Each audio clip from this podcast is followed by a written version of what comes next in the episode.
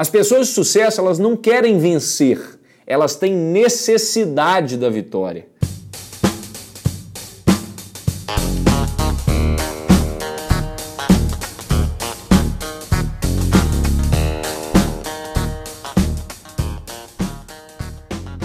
Seja bem-vindo ao EnconstruCast, o podcast do Enconstrução. Meu nome é Hernani Júnior e eu estarei aqui com você semanalmente para compartilhar dicas, histórias, insights, aprendizados e a construção de alguém que ainda está no caminho do sucesso. Porque eu ainda não cheguei lá, mas vou chegar e quero você lá no topo, junto comigo. Bora construir?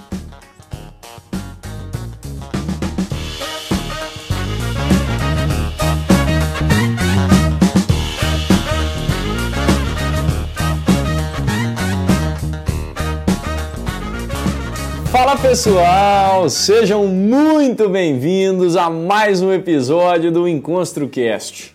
Na semana passada nós falamos sobre os seus pensamentos, seus comportamentos e os seus relacionamentos. Eu te mostrei por que essas coisas são as três variáveis que controlam a sua vida.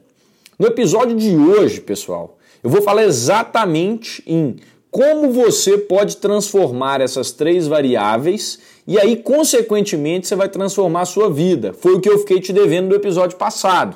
Porque são essas três coisas que determinam exatamente os resultados que você tem. Se você mudar uma dessas coisas, naturalmente você vai se transformar.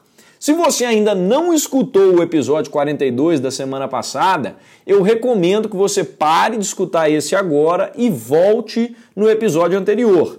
Excepcionalmente, esses dois episódios são conectados, não é a regra aqui no EnconstruCast. Mas vamos lá. O episódio de hoje, ele pode ser definido como um episódio que vai te mostrar a diferença entre a vida que você tem e a vida que você gostaria de ter. Eu começo esse episódio falando algo que eu acredito muito, que é o nosso ponto de partida aqui. Eu não sei onde você está hoje, qual é a situação, mas duas coisas eu tenho certeza. A primeira é que nessa vida não existe fracasso. Fracasso existe só para fracassado. Para nós que estamos em construção, só existem resultados. Resultados que geram lições, sejam elas positivas ou negativas. Só isso. Na vida existem resultados. Toda ação provoca uma reação. Simples assim, ao menos é o que eu acredito, causa e efeito. Então, objetivamente falando, se você se concentrar na palavra fracasso, você não sai do lugar e fica remoendo aquilo que muitas vezes as pessoas ficam vangloriando, como suas derrotas, suas quedas, enfim. Se, por outro lado, você enxerga como um resultado negativo, que só pode trazer uma lição, né? Você não fica arrependido com aquilo ali, você faz algo a respeito, aí sim você começa a mudar tudo que te acontece, você começa a ter uma vida melhor. A segunda certeza que eu tenho é que você hoje está exatamente no lugar onde você deveria estar. Nem um passo à frente, nem um passo atrás. Eu disse deveria estar. Você está onde deveria e não onde gostaria de estar. Isso vai fazer sentido para frente no episódio, você vai entender por que, que eu fiz essa distinção das palavras. Eu já te contei nesse episódio, em menos de 5 minutos, o grande segredo para você mudar a sua vida. Só que você ainda não percebeu, porque você entrou aqui com o desejo de ter percebido e não com a necessidade de ter aprendido isso. E aqui nessa palavrinha, necessidade, é que mora todo o norte desse episódio. Necessidade, como eu sempre gosto de fazer, vamos na etimologia da coisa. Remete lá no latim a sem volta. É algo que não pode deixar de ser feito, é algo que é inevitável. O nec significa não e o ceder, lá do necessitar, significa recuar, ceder. Então, tirando e partindo desse ponto, tirando uma conclusão desse significado, se algo é necessário, ele não tem volta. Você não cede, você não recua, você faz. Não é assim que você trata algo necessário na sua vida? Se algo é necessário, ele deve ser feito, o que não significa que ele pode ser feito. Tão simples quanto soa. Sua vida hoje é um resultado daquilo que você colocou como um dever e não como aquilo que você falou que gostaria de fazer, como um pode ser. Percebe a diferença disso? Isso é tão básico, mas tão básico, que a gente precisa aprofundar para entender. O lugar que você está hoje é fruto do que você julgou que deveria ter sido feito e não daquilo que você gostaria que fosse feito. Tem uma diferença muito grande entre algo que você deseja e algo que você necessita. Você deseja ter um corpo bacana, você deseja ter uma conta bancária recheada, você deseja encontrar aquilo que você ama. Enquanto isso, algumas pessoas necessitam de ter saúde, outras pessoas necessitam ganhar dinheiro, outras pessoas necessitam encontrar aquilo que elas amam. As pessoas de sucesso, elas não querem vencer, elas têm necessidade da vitória. Essa mudança nas palavras aqui é chave. Mas isso não significa que se você mudar a forma como você fala as coisas, a sua vida vai mudar. Apesar de que neurologicamente isso produz resultados. Só que é muito mais do que isso, bem mais o que a gente está falando aqui. Pare e perceba comigo a força dessa diferença nessas palavras. Entre desejar e necessitar, há uma diferença discrepante, e isso é muito relevante. Se eu desejo ou se eu gostaria de fazer algo, eu vou fazer somente quando o quê? Quando for conveniente. Se eu gostaria de ter um corpo bonito, se eu gostaria de acordar às seis da manhã todos os dias, na esfera do pensamento que a gente falou no episódio anterior, eu estou tendo atitudes condizentes com esse gostaria e não como um deveria do dever. Se não é uma necessidade no sentido da coisa, pode ser que não dê certo. Pode ser que eu coma um docinho hoje depois do almoço. Pode ser que eu clique no botão despertador e acorde um pouquinho depois do horário. Pode ser que eu acorde 6h32. Pode ser que isso, pode ser que aquilo, porque você não deveria, você apenas gostaria. Se você coloca como necessidade, você não faz só nos dias que você está animado ou animada. Você não faz só nos dias que você está motivado. Se está chovendo, se está frio, se está difícil, não importa, você faz. Você não questiona, porque isso é uma necessidade, não tem volta. Vamos lá. Pense em todas as coisas que você faz na sua vida ou fez por necessidade. Pensa nas últimas grandes decisões que você tomou. Todas essas coisas que não eram fáceis de terem sido feitas, você conseguiu fazer porque você entendeu que aquilo era uma necessidade nesse momento. Era uma necessidade para você por quê?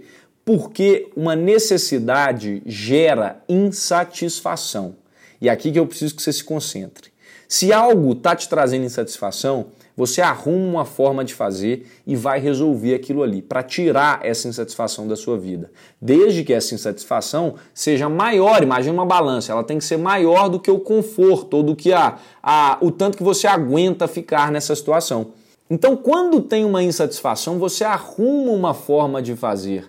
Quando tem uma possível insatisfação, também. Quantas vezes você já ouviu pessoas falando que depois que elas tiveram o primeiro filho, ou depois que a mulher ficou grávida, ou o marido descobriu que a esposa ficou grávida, ou a mulher ficou grávida, a vida delas mudou porque elas passaram a trabalhar muito mais, elas passaram a alavancar a vida financeira, a juntar dinheiro. Por quê? porque elas passaram a tratar aquilo ali como uma necessidade. A dor da insatisfação é muito maior do que o prazer dos gastos momentâneos ali de fazer aquelas coisas que o desejo manda. É aí que mora a diferença. O seu desejo muitas vezes ele vai te pegar na esfera imediata. O seu dever vai te pegar no longo prazo. Então qualquer coisa que você faça seja em escala menor ou maior, seja um comportamento básico, como se alimentar bem todos os dias ou levar sua empresa para um próximo nível, por exemplo, você faz porque definiu como um dever e não como um desejo.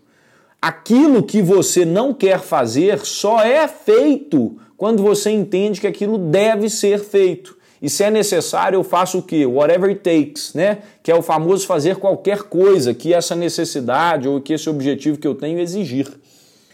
Essa é a primeira conclusão que eu quero que você tire do episódio. Quando algo é uma necessidade para você, você dá um jeito e faz. Então, se você quer mudar algo na sua vida, transforme esse querer em uma necessidade. Saia do plano do desejo e vá para o plano da necessidade. Só que a boa notícia que eu tenho aqui é que você não precisa ter um filho agora para mudar de vida. Existem outras formas. Como então transformar esse querer em uma necessidade? Essa é a pergunta que vale um milhão de reais. E é aqui que o jogo vira e pouquíssimas pessoas sabem como fazer isso. Imagina aqui, são 11h30 da manhã. O que, que te faz levantar da cadeira e pegar algo para comer? A fome. A fome é uma espécie de insatisfação. Começa a beliscar o seu braço nesse exato momento, onde você estiver aí agora. Se estiver no carro, começa a beliscar seu braço, belisca muito forte, muito, muito, muito, muito forte. O mais forte que você puder. O que, que te fez parar? A dor. A dor também é uma espécie de insatisfação. Eu usei dois exemplos simples e fisiológicos para te mostrar que, para transformar qualquer coisa em necessidade, você precisa sentir uma insatisfação. Seja para sair de um estado de dívida para o seu primeiro milhão ou para levantar da cadeira e beber um copo d'água. Você só age quando não está satisfeito com o seu status atual. Não importa o que você está fazendo, enquanto não houver insatisfação, muito provavelmente não haverá essa mudança do querer para o dever. A mudança presume insatisfação. Ah, Hernando, mas então eu preciso passar fome para vencer na vida? Não. Na verdade, eu, Hernando, sou prova viva e quero ser prova viva disso lá na frente. Eu não passei fome, eu não tive uma infância dura, muito pelo contrário, eu podia estar acomodado. Eu fui criado de uma forma bem privilegiada, mas ainda assim eu me sinto insatisfeito, o que não significa que eu não seja grato. Como assim? Como que eu fico insatisfeito? Aqui vem a segunda conclusão do episódio. Sabe como que eu consigo ser insatisfeito artificialmente, entre aspas? É simples. Eu elevo os meus padrões. Eu mudei meu padrão de referência. Eu aumentei o horizonte que eu olho. Eu passei a olhar para prédios mais altos. Eu olhei para casos similares aos meus e pensei: esse cara saiu de uma condição muito boa para bilionário, tá aí. Esse cara não precisava trabalhar, mas ele está dando duro todo santo dia para triplicar o que ele já tem. Da mesma forma que alguém que passou uma dificuldade na infância pode olhar para alguém que saiu do zero, que também virou bilionário, e se espelhar nessa pessoa. E isso é uma das coisas que eu mais gosto nessa vida, nesse planeta. Por quê? Tem tanta gente no mundo que certamente existe alguém que já teve numa situação bem similar à sua em algum determinado aspecto da vida e fez exatamente o que você quer fazer. É só olhar então para uma pessoa que você considera como muito maior do que você e colocar ela como referência, ao invés de ficar olhando para peixe pequeno. Se você acha que você está no nível X, pode ter certeza que tem alguém que está no nível que 10x, 100x. Você também pode chegar lá. Eu aprendi com um cara chamado Grant Cardone uma vez o seguinte: se você quer mudar a sua vida, mude seus problemas. Isso me intrigou por uns dias, mas depois fez muito sentido. Problemas pequenos, vida pequena, né? Quantas pessoas ficam preocupando com pequenas coisinhas, picuinhas, fofocas e, por exemplo, qual é a vida dessas pessoas? É uma vida pequena, uma vida pobre. Problemas grandes, você tem uma vida extraordinária. Ou você acha que os problemas da maior empresa do seu segmento ou da pessoa mais bem sucedida que você conhece são pequenos e simples de resolver? Eleve os seus padrões, aumente o leque de possibilidades aumenta o seu campo de visão. A partir do momento que você vê um padrão de vida muito acima do seu, uma empresa faturando muito mais do que a sua, um projeto dando muito mais certo que o seu, você entende que se alguém fez, você também pode fazer. E mais, que você está abaixo do seu potencial, porque afinal somos todos seres humanos. Se tem alguém gravando um podcast que tem 10 milhões de ouvintes e ele é o maior do Brasil, eu, Hernani, estou abaixo do meu potencial. Se tem alguém que tem uma empresa que fatura 30 milhões por mês no meu segmento e eu não estou nesse nível, isso me gera uma insatisfação e a partir disso eu crio uma necessidade de agir e chegar lá. Só que você tem que olhar a sua referência, entender qual que é o padrão que você quer. Eleva o seu padrão da sua forma. Vai ter gente que vai falar: "Não, mas eu não posso me comparar com esse cara, porque esse cara, ele é muito grande". É aí que está o problema. Por que não? Só depende de você levar os seus padrões. Eu não sei quanto você ganha hoje, eu não sei quanto você fatura, mas eu te desafio a multiplicar isso por 2, por 3, por 4, por 5, por 10, por 100, por que não? Eleve os seus padrões. Raise your standards, como diria o mestre Tony Robbins. Esse é o segredo de criar necessidade. Crie insatisfações com seu status atual, porque você pode mais. Eu tenho certeza que você pode. Você acha que quando eu falo eu ainda não cheguei lá, mas eu vou chegar e eu me comprometo com você, o que, que eu fiz no fundo, lá atrás? Eu criei uma necessidade, não só diante de mim, mas diante de você também, diante de 200 mil pessoas que já escutaram isso aqui. Isso se tornou um dever. Não é como eu gostaria de ser, eu preciso ser um sucesso. Eu preciso chegar lá agora, a partir do momento que eu assumi esse compromisso. Só abrindo um parênteses aqui, se a Flávia da Unblood estiver ouvindo isso aqui, ela vai me matar. A Flávia é minha coach atualmente e a gente fala muito sobre isso. Porque pode não parecer, mas esse compromisso que eu fiz com você me gera uma pressão imensa de produzir, de ser, de estar aparecendo nos stories o tempo todo, de fazer muitas coisas. E se isso não for bem cuidado, eu entro num parafuso. E é por isso que minhas conversas semanais com a Flávia estão sendo ótimas e me fazendo muito bem. Fechando esse parênteses, Flávio, um beijo se você estiver escutando isso. Enfim, perceba você como criar uma necessidade na sua vida te faz dar um jeito de resolver qualquer coisa e te força a ir para frente. É quase um imã magnético para o seu objetivo. E agora que a gente passou por tudo isso, eu vou te convidar a voltar no episódio de semana passada e perceber quanto que um pensamento é capaz de mudar o seu comportamento que, consequentemente, ao ser repetido por você, te faz não caber mais naquela mesa que você estava acostumado a sentar, a escutar as ideias de quem não mais está falando a mesma língua que você, a escutar probleminhas pequenos. Uma coisa puxa a outra. E para finalizar, eu quero que você lembre das três variáveis: pensamentos, comportamentos e relacionamentos. E vamos para a mudança da sua vida. Como mudar a sua vida? Para mudar a sua vida, então, no sentido não utópico da coisa, no sentido prático, tudo que você precisa fazer é elevar os seus padrões em qualquer uma dessas três variáveis, independentemente da ordem, tá? Essa é a mágica do processo. Eu quero que você escolha uma área para você elevar seus padrões, sejam seus pensamentos, sejam seus comportamentos ou seus relacionamentos, e eu te garanto que toda a sua vida vai se transformar. Se force a pensar mais alto, se force a quebrar suas crenças limitantes e automaticamente as suas ações vão ser mais fortes. Se as suas ações vão ser mais fortes, seus resultados vão ser mais fortes. Se os resultados são mais fortes, ciclo de sucesso, primeiro episódio em ConstruCast, você pensa e age diferente. Você começa o que? Conviver também com pessoas que têm resultados similares aos seus. A outra opção aqui é mudar o seu comportamento direto.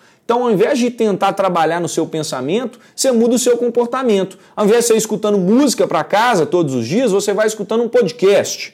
Eleva a sua barra nisso. É o famoso fake until you make it. Você vai fazendo as coisas de gente grande, fazendo, fazendo, fazendo, e daqui a pouco você está o quê? Pensando como gente grande e atraindo a atenção de gente grande. É por isso que eu te falo, não importa qual área ou qual dessas variáveis você escolha elevar primeiro, uma puxa a outra.